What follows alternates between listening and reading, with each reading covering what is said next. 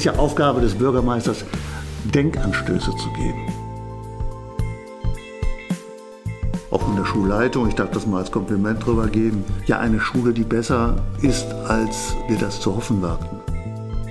Also wenn jemand Pro-Europäer ist, dann findet es sich hier genau am richtigen Ort.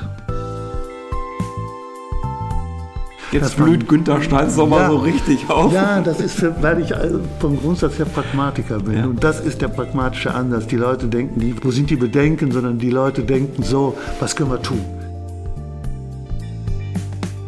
Wir sprachen immer von Kranenburg, dem gallischen Dorf. Neues aus dem Sprachengarten, Nieuwtjes uit de Talentuin, ein Podcast der Euregio Realschule in Kranenburg, Gespräche einmal quer durch unseren Garten. Mein Name ist Ulrich Falk und mich interessiert, wie Schule gelingen kann. Ich bin fasziniert von Mehrsprachigkeit und Spracherwerb. Ich wage gerne einen Teller, Blick über den sprichwörtlichen Tellerrand und spreche dazu gerne mit Grenzgängerinnen und Grenzgängern. Heute in einem zweiten Gespräch mit Günter Steins ehemaliger Bürgermeister hier in Kranenburg. Ganz herzlich willkommen, lieber Günther, nochmal. Und äh, wir setzen das Gespräch fort, was wir eigentlich in einem Stück aufgenommen haben. Und äh, heute geht es um zwei Bausteine, die wir noch haben liegen lassen, über die veränderte Schullandschaft hier in Kranenburg und über die wünschenswerte Zukunft dessen, was in 2022 auf uns zukommt. Äh, wir haben äh, über Kranenburg gesprochen, wir haben über deine Vergangenheit als Lehrer, deinen Weg in die Politik gesprochen und haben äh, ja, dann die Highlights auch von Amtsperioden äh, so ein bisschen abgefrühstückt und haben so ein bisschen ausgeklammert bisher das Thema veränderte Schullandschaft. Und da möchte ich so ein bisschen anknüpfen. Wir sitzen hier im Gebäude der Hanna-Heiber-Schule in einem Gebäude in den Anfang der 70er Jahre gebaut, als Antwort eigentlich auf die ausgestorbenen Volksschulen in den Dörfern. Ähm, wie hast du diese Schullandschaft in Kranenburg wahrgenommen? Jetzt äh, aus deiner frühen Zeit als Lehrer noch und an deinem Einstieg in die Politik, als diese Schule ja auch so ein bisschen, ähm, ja, wie soll ich sagen, schon anfing tot zu bluten in den 2000er Jahren. Ja, ähm, wir hatten ja schon darüber gesprochen, ich war Lehrer am Berufskolleg. Und das Berufskolleg hatte Schüler, die ja nicht nur eine berufliche Ausbildung, sondern auch eine Fachschulausbildung machten, also höhere Handelsschule beispielsweise, höhere Berufsfachschule war das. Die gab es im gewerblichen, im kaufmännischen Bereich, äh, im sozialpädagogischen Bereich. Und das waren alle Schüler, die ähm, mit dem Sekundarstufen 1 Abschluss kamen, um sich da äh, weiterzubilden, also ihren Fachschulabschluss, Fachoberschulabschluss äh, zu machen. Und ich habe in der gymnasialen Oberstufe, Berufskolleg, oftmals Schüler gehabt, die aus der Hauptschule kamen und äh, in den drei Jahren gymnasiale Oberstufe, äh, Oberstufe einen, einen, wirklich guten, ich will sogar in manchen Fällen sagen, fantastischen äh, Weg äh, absolviert haben hin zum Abitur. Nicht zum Fachabitur, sondern zur allgemeinen Hochschulreife, die am Ende der gymnasialen Oberstufe steht. Also, das waren Schüler, die von der äh, Klasse 5 in der Hauptschule nahtlos bis in die Klasse 13 der gymnasialen Oberstufe eine Schullaufbahn absolvierten, die äh, deren Entwicklung gerecht wurde. Das heißt, das waren Kinder, man sprach auch so im äh, allgemeinen äh, Sprachgebrauch von Spätentwicklern, mhm. die entwickelten sich eben erst in der Klasse 6, 7, 8, 9, 10 zu den Schülern, die äh, als Ziel das Abitur haben konnten und äh, die machten dann auch ihre, ihre Schullaufbahn in ist der gymnasialen Oberstufe. Höre ich das jetzt richtig, dass du eigentlich eine Lanze brichst für, oder für ein, äh, ein, ein, Gesamtschulsystem? Das heißt, dass wir die Möglichkeiten eigentlich äh, den Schülern das Abitur zu machen äh, ich habe äh, ich hab mich lange gegen das Gesamtschulsystem äh, so ein bisschen gewehrt. Ich habe immer das dreigliedrige Schulsystem favorisiert. Mhm. Also die Hauptschule, die Realschule, das Gymnasium. Mhm. Und zwar war ich der Meinung, bin das heute auch noch, dass homogene Strukturen in der Schülerschaft ähm, eher äh, lernförderlich sind als heterogene. Äh, denn ich bin nach wie vor nicht davon überzeugt, dass die gute Überlegung, dass der Schwächere vom Stärkeren lernt, funktioniert, weil in dem Alter Kinder oftmals nicht bereit sind, als Stärkere dem Schwächeren äh, die entsprechenden ähm, Hilfen zuteil werden zu lassen, um das mal mhm. vorsichtig zu formulieren. Wenn das heute anders ist, wenn das so funktioniert, ist, es gut. Es mag auch so funktionieren, aber mhm. eben nicht generell. Aber ich meine, du, du, sagst ja ganz klar, also die Leute, die hier äh, Hanna Heiber Hauptschule Abschluss ja. gemacht haben, durchgezogen sind, ja.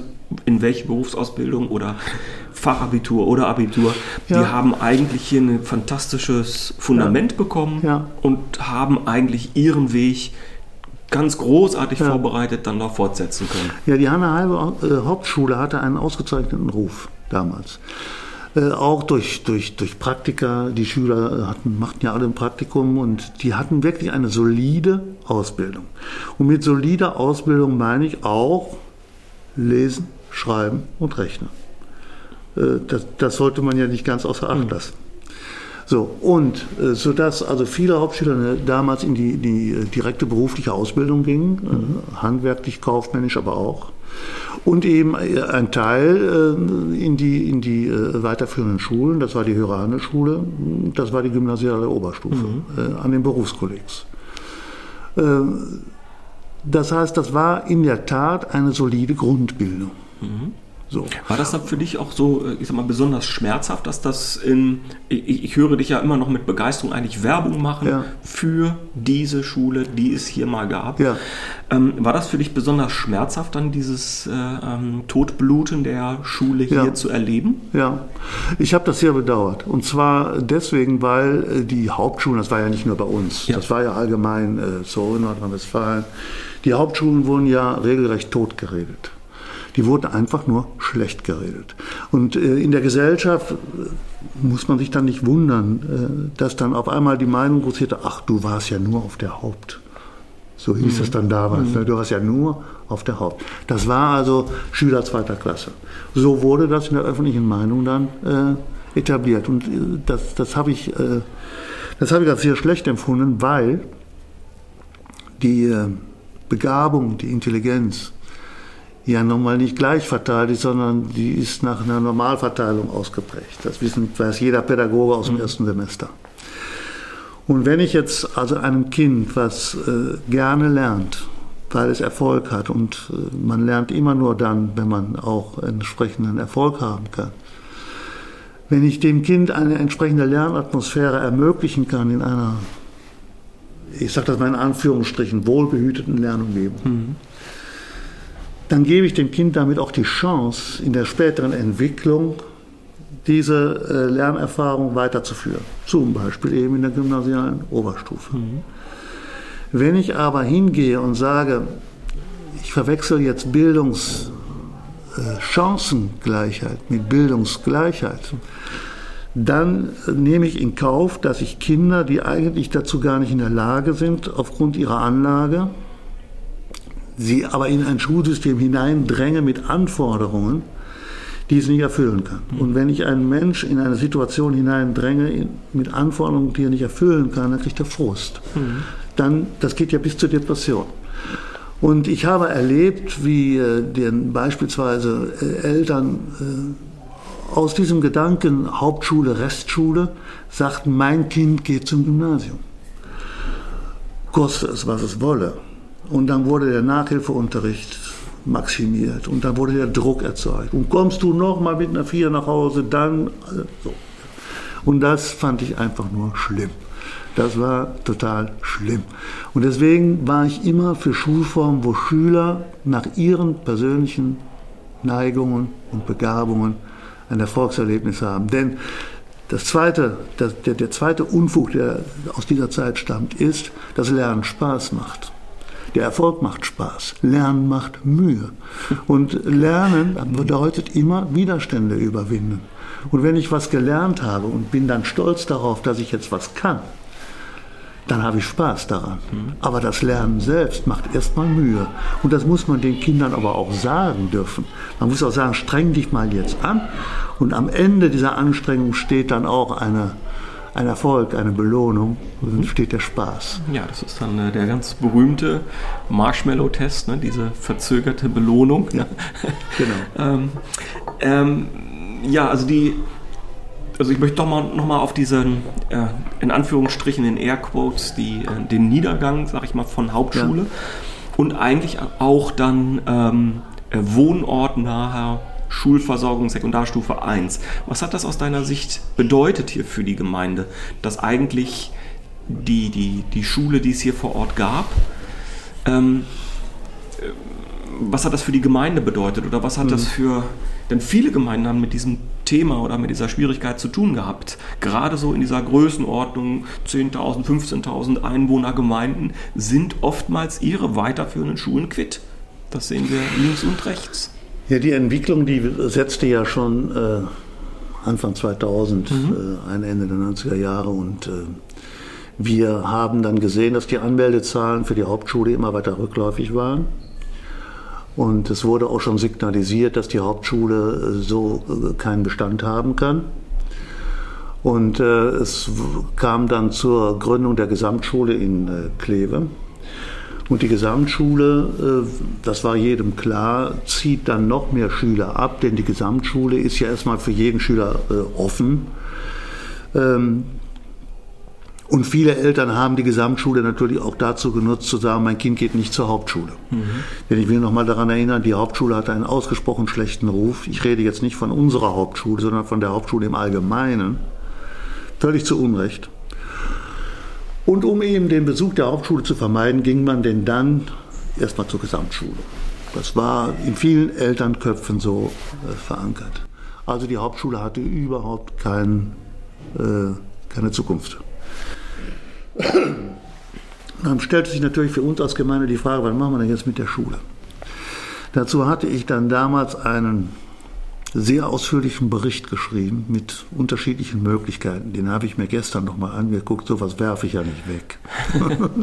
Ab und zu lese also ich mir das nochmal durch. Es gibt solche Texte noch. Ja, es gibt bei mir einen Ordner, wo die Grundsatzberichte drinstehen. Mhm. Immer wenn mir der Kragen geplatzt ist, dann habe ich dazu einen Grundsatzbericht geschrieben. Mhm. Die sind in diesem Ordner. Ja, so auch zum Thema Schule. Und dann bin ich 2011 im April am 12. April, ich weiß das deshalb, weil ich es gestern erst gelesen habe, ähm, am 12. April bin ich nach Wülfrath gefahren. Und zwar in Wülfrath äh, gab es eine äh, freie, private Montessori-Realschule. Äh, ich hatte einfach überlegt und in diesem Grundsatz schreiben, was können wir denn machen mit unserem Gebäude? Wir hätten es abreißen können, das wäre die eine Alternative gewesen. Wir hätten versuchen können, es gewerblich zu nutzen. Wir hätten versuchen können, es äh, für Bildungszwecke zu nutzen. Ich habe dazu auch damals mit der Euregio und auch mit der äh, Hochschule, äh, mit der, mit der Fachhochschule in, in den Niederlanden, Arnhem gesprochen, ob die denn eventuell eine Dependance hier errichten wollten. Das hat sich aber alles zerschlagen. Abreißen wollten wir nicht, das wäre die schlechteste Alternative gewesen. Gewerblich nutzen wäre eine Möglichkeit gewesen. Von der Infrastruktur dieser Schule, also der Raumaufteilung her, wäre eine Bildungseinrichtung ideal, denn dafür mhm. ist das Haus ja gebaut worden. Genau, ja.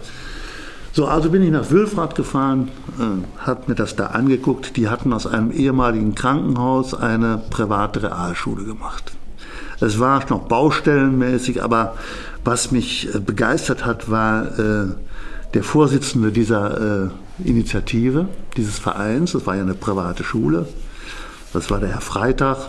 Ich kann mich noch sehr gut daran erinnern, der war sowas von enthusiastisch, von begeistert von seiner, von seiner Idee und die Schule hatte auch Zuspruch, es, es lief auch gut und vor allem hat er mir dann das, das Konzept auch vorgestellt und die konnten wirklich Pädagogik eins zu eins umsetzen. Das heißt, da war ein Team, ein Lehrerteam, was sich mit dem pädagogischen Konzept beschäftigt hatte und setzte sofort an gleicher Stelle um, weil die Schüler ja äh, da waren. Also nicht so übergeordnet, äh, auf Landesebene wird man ein pädagogisches Konzept gestrickt und unten kommt es dann irgendwo an und man ist gar nicht davon überzeugt, aber wir müssen das ja nehmen, weil es von oben kommt. Ne? Mhm. Genau so war es nicht. Es war im Hause, im Team entwickelt und mit den Schülern umgesetzt worden. Also ganz toll. Montessori hatte mich von der Elterninitiative im Kindergarten schon begeistert. Mhm, von daher okay. gesehen war da äh, der, der Anfang. Also nicht dieses Top-Down, sondern Bottom-up. Wir bauen Schule mit in der Form, wie wir es für richtig halten. Ja. Ja, ja und äh, vor allen Dingen, wenn man dann, äh, als ich dann gesehen habe, unter welchen Bedingungen die ihre Idee umsetzen mussten, altes Krankenhaus, Investitionen, Umbauten und und und habe ich mir gedacht, ja, wenn wir sowas machen hier vor Ort, dann, äh, dann haben wir ja die Goldrandlösung. Wir haben eine fertige Schule. Wir brauchen hier erstmal gar nichts. Wir können sofort anfangen.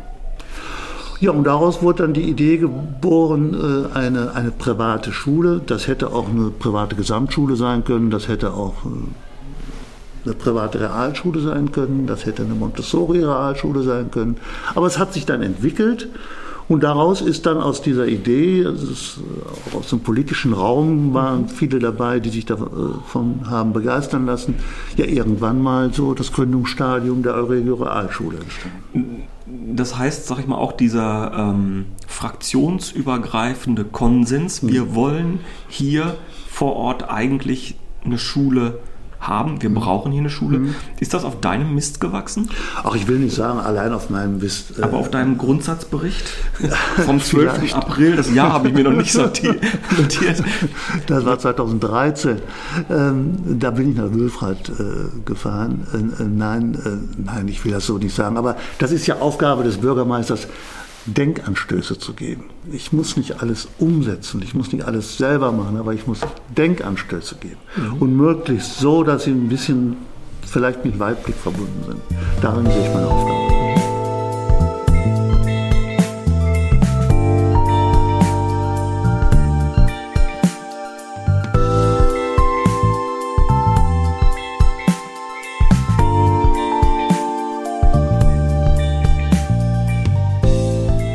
Meine, es war dieser Schuh, dieses Gebäude war der Schule am Anfang natürlich viel, viel, viel, viel, viel zu groß. Heute sehen wir das äh, ganz anders und merken, hoppla, die Hütte ist äh, voll. Das ähm, freut mich sehr. ja, äh, wachsen noch ein bisschen hinein, aber eigentlich äh, ja, ist äh, alles da. Es ist halt nicht gedacht oder geplant oder gebaut als Ganztagsschule. Das war, dafür war das Gebäude ja nie ausgelegt. Das heißt, an den Stellen kneift es, wo dann Ganztagsschule und pädagogische Notwendigkeiten dann da an Grenzen von Räumlichkeiten stoßen. Ja.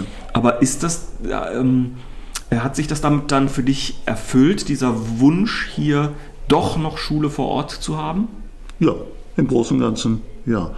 Äh, und ich muss sagen, es ist von der, von der, von der Schule äh, her, auch von der Schulleitung, ich darf das mal als Kompliment drüber geben, ja eine Schule, die besser äh, ist, als äh, wir das zu hoffen wagten. Also ich finde diese Idee der Zweisprachigkeit, die hier gepflegt wird und der grenzüberschreitenden Zusammenarbeit äh, mit den niederländischen Schulen, ist ja eigentlich fantastisch. Also wenn jemand Pro-Europäer ist, dann findet er sich hier genau am richtigen Ort.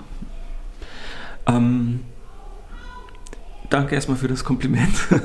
Gerne schön. ähm, wir haben uns ja ganz unterschiedliche Modelle auch angeguckt. Wir waren ja zusammen auch mit Horst unterwegs und haben uns auch äh, im Schengener Raum äh, eine Schule angeguckt, die anders strukturiert war, das äh, Schengen Lyceum in Perl, richtig? Mhm. Und äh, haben da gesehen, dass Schule auch völlig anders aussehen kann. Das ist jetzt eine, eine, eine staatlich, wie soll ich sagen, eine, eine, auf einem Staatsvertrag gründende Schule. Das sind wir hier ja gar nicht, sondern wir sind einfach auf deutschem Grundgebiet und unterwerfen uns dann freiwillig noch sozusagen der niederländischen Schulaufsicht. Ähm, siehst du da jetzt auch eigentlich einen Erfolg, sag ich mal, den anderen Gemeinden gegenüber, die sozusagen ihre kleinen, feinen Schulstandorte sozusagen quitt sind? So nach dem Motto, haben wir doch richtig gemacht? Sind wir doch auf den richtigen Zug aufgesprungen? Ja, wir haben es ja äh, Wir haben es ja, also wir haben es auf jeden Fall richtig gemacht. Das, das, das möchte ich so sehen. Wir haben erstmal unsere, unsere Schule, äh, unsere äh, Realschule vor Ort. Das heißt also, ähm, äh, auch für die Kranenburger Kinder ist, das, ist, ist das eine wohnortnahe Schule. Das, das muss man erstmal so sehen. Aber ich sehe das auch, wenn ich die Alternative sehe, wir hätten jetzt keine Schule oder wir haben diese. Mhm. Dann haben wir einmal den wohnortnahen äh, Bildungsstandort, so will ich das mal sagen. Aber ich sehe auch, dass diese Schule ja ähm, bestimmte Ziele hat, äh, bestimmte Grundlagen hat. Die Zweisprachigkeit hatte ich schon erwähnt als wichtigste Grundlage. Aber auch ähm, die Idee, die dahinter steht, dieses deutsch-niederländische Gemeinschaftsprojekt, äh, die unterschiedlichen Anforderungen, die Schule ja zu erfüllen hat, einmal aus deutscher Sicht, einmal aus niederländischer Sicht. Äh, du sprachst gerade davon, wir unterwerfen uns freiwillig der ja. niederländischen Schulaufsicht oder wer macht was das ja dann, schon? Ja, wer macht das schon, genau. Ja. Oder dass man dann dadurch die Möglichkeit hat, von der äh, Regio Realschule ins niederländische Schulsystem zu wechseln ohne Probleme. Die gegenseitige Anerkennung von Zeugnissen, das hat für mich da in, äh, in äh, Luxemburg äh, dieses Schulmodell in Perl, äh, das Lyzeum, das hatte mich da so beeindruckt. Der, der, der, Schulleiter, die Schulleiterin warb ja damit, dass man mit dem Abiturzeugnis aus Perl ja an der Sorbonne in Paris genauso studieren kann ja. wie äh, an der Humboldt-Universität äh, in Berlin genau. oder sonst wo. Ja. Und das hat mich damals bei dem Gespräch, als wir da waren, zu dritt waren wir da, mhm. haben uns das äh, angesehen und angehört. Das hat mich da sehr beeindruckt. Ich habe gesagt, das ist ein Ziel, äh, das müssen wir hier auch erreichen. Dass das hier ungleich schwerer wird, mhm. das war uns auch klar. Denn das war das Zweite, was mich so beeindruckt hatte. Äh, da treffen sich der Kultusminister aus dem Saarland und der Bildungsminister aus Luxemburg in der Kneipe und überlegen sich äh, die Grundlagen eines Staatsvertrages. Das, so stelle ich mir natürlich Politik vor. Das ist ein Ideal der Politik. Jetzt blüht man, Günther Steins doch mal so richtig auf. Ja, das ist, für, weil ich vom Grundsatz her Pragmatiker bin. Ja. Und das ist der pragmatische Ansatz. Die Leute denken nicht, was ist, wo sind die Bedenken, sondern die Leute denken so, was können wir tun?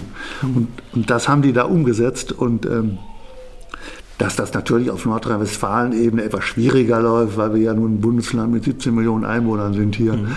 Das ist klar und die Niederlande, also so geht das einfach nicht. Ne? Also eine Kneipe hätten wir schon, um sich zu treffen, aber so einfach äh, wird das hier nicht funktionieren. Aber es ist ein Ziel und äh, wenn ich das so mitbekomme, kommt man ja diesem Ziel dann auch in kleinen Schritten näher.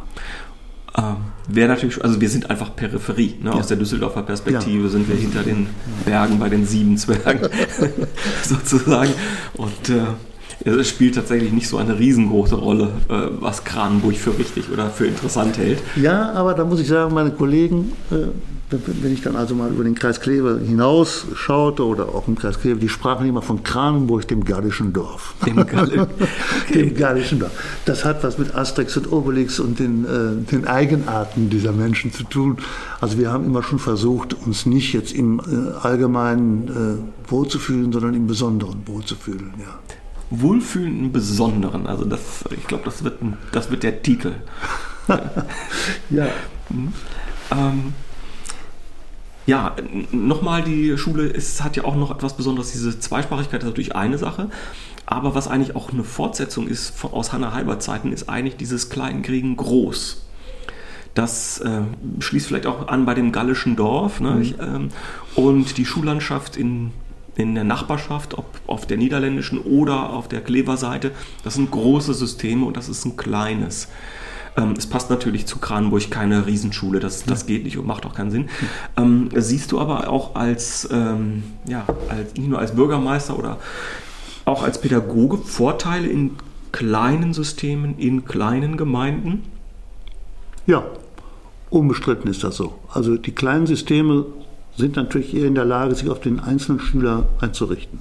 Man kennt sich, wenn ich das mal so in Anführungsstrichen wieder sagen darf, man kennt sich natürlich in kleinen Einheiten viel näher, viel genauer als die Großeinheiten.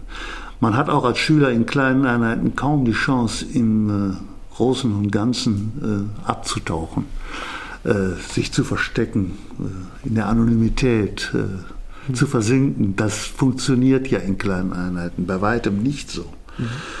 Und ähm, Das hat, das hat natürlich den Vorteil, äh, wenn man etwas längerfristig denkt, dass in kleinen Einheiten, und davon bin ich überzeugt, die Schwächen eines Schülers beispielsweise sehr viel früher und erkannt und intensiver auch äh, den Schwächen begegnet werden kann, als das in großen Einheiten äh, der mhm. Fall ist. Man hat auch die Möglichkeit als Schüler die Stärken vielleicht besser rauszuarbeiten. Mhm. Äh, denn auch die Förderung, das wäre ja die andere Seite jetzt, die Förderung eines äh, schwächeren Schülers äh, ist gut, aber die Forderung eines starken Schülers ist auch gut. Mhm. Und das darf man nicht vergessen. Das heißt, das Schulsystem kann ja nicht darauf ausgerichtet sein, nur, ich sage jetzt ausdrücklich nur, die äh, schwächeren Schüler zu fördern, sondern muss auch darauf ausgerichtet sein, den stärkeren Schüler zu fordern, damit er denn seine Begabung, seine Talente, wenn ich dieses alte Wort noch mal benutzen darf, zum Ausdruck bringen kann, erkennen kann. Ähm, dann sind wir wieder beim Berufskolleg, äh, was das Erkennen von Talenten betrifft. Mhm. So, das finde ich ganz wichtig. Und das funktioniert in äh, kleineren Einheiten sicherlich besser glaube ich. Ich will, ich will, das nicht behaupten, aber ich bin davon überzeugt, es funktioniert in kleineren Einheiten besser als in großen. Mhm. Ich hätte noch ähm, jetzt einen Aspekt, der noch offen ist, lieber mhm. Günther, und das ist dann auch so die Schlussperspektive, die Frage nach einer wünschenswerten Zukunft. Wir haben viel über Schule, über Kranenburg, über deine Vergangenheit, über dein politisches Leben gesprochen. Wenn du jetzt schaust auf die Schullandschaft, diese Schule im Speziellen und dir was erträumen dürftest, uns etwas sozusagen wünschen dürftest, was wäre das? Vielleicht für das Jahr 2022, aber gerne auch darüber hinaus. Ähm, ja, was wäre das? Ich weiß jetzt nicht, wie ich diese Frage.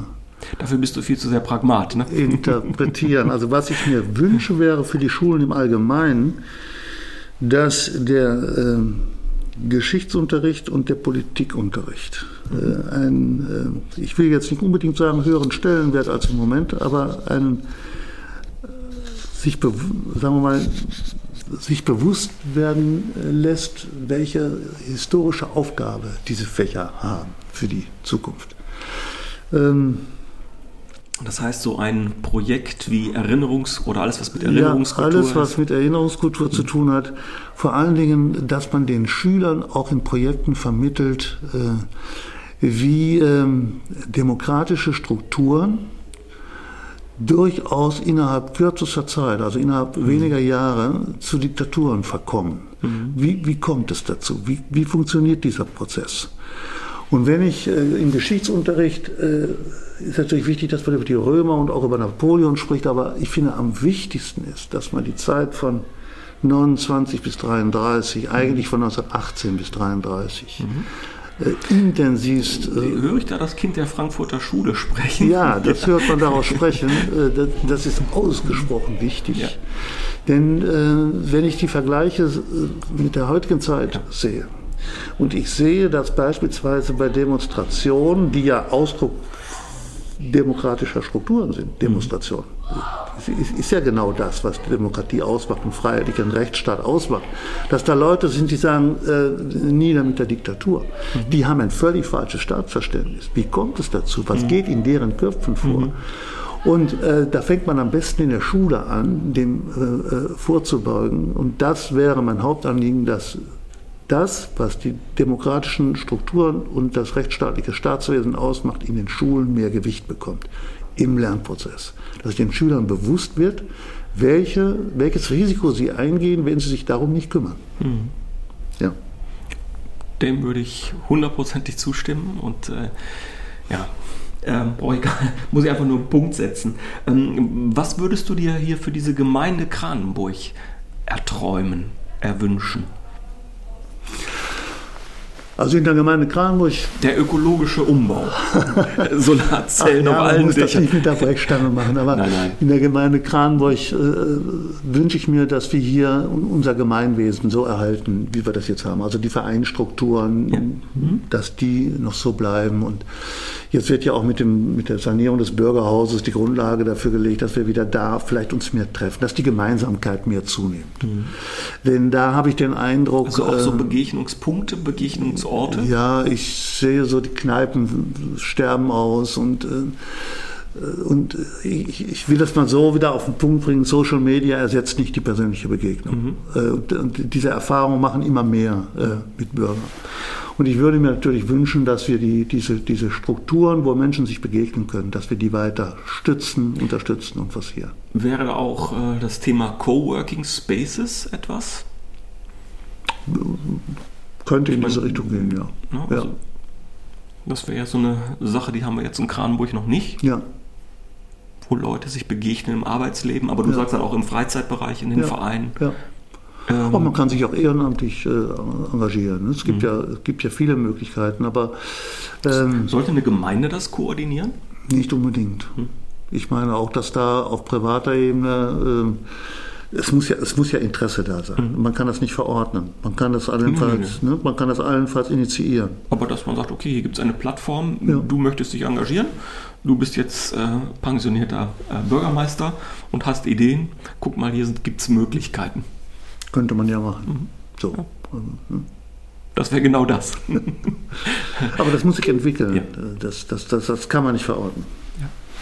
Lieber Günther, ähm, ich habe in dir einen Gesprächspartner äh, und einen Menschen kennengelernt, der äh, leidenschaftlich für Sachen kämpft, der durchaus über die, den Tellerrand blickt, seiner politischen äh, Begrenzungen, was äh, die parteiliche Zusammenzugehörigkeit angeht, ähm, der ja, leidenschaftlich für Sachen kämpft, der sich auch in Sachen verbeißen kann, der auch dann dran bleibt und dann wie so ein Terrier gar nicht mehr loslässt. Und sei es das Thema Windkraft nochmal in einem Gespräch. Ja. Das, das passt sehr zu dir und das ähm, zeichnet dich aus und dafür möchte ich mich bedanken. Ähm, also für dieses Engagement, nicht nur als Lehrer in Jahrzehnten, sondern auch als Politiker und als Bürgermeister hier in der Gemeinde. Und ähm, ein besonderer Dank auch für deine intensive Unterstützung in deiner Rolle als Chef der Verwaltung äh, für diese Schule, für den Start dieser Schule. Das wäre ohne deine und eure politische Initiative eigentlich nicht denkbar gewesen. Und wenn ich mich richtig erinnere, hat unser beratender Fachanwalt auch darüber gestaunt, wie intensiv und eng die ähm, ja, nicht die, ja, die Zusammenarbeit oder die, die Förderung dieses Projekts war. Und das ist äh, nicht selbstverständlich. Danke dafür. Gerne. Wir nehmen das mal mit als Impuls für das Jahr 2022 und äh, sind gespannt, was dieses Jahr bringt. Wir sind mit einem ersten Abschlussjahrgang 2022 am Start und sehen mal, wie diese Schule weiter wächst und gedeiht, wie das bei Kindern so ist. Sie wachsen entweder in die Breite oder in die Länge. Aber irgendetwas wird kommen. In diesem Sinne ganz herzlichen Dank. Ja, lieber Uli, ich wünsche euch viel Erfolg auf dem Weg, den ihr äh, eingeschlagen habt. Das ist der richtige Weg. Ich äh, freue mich jedes Mal, wenn ich die positiven Berichte auch in der Zeitung lese und von der Schule höre, wie sie wächst und gedeiht. Also macht weiter so. Dankeschön.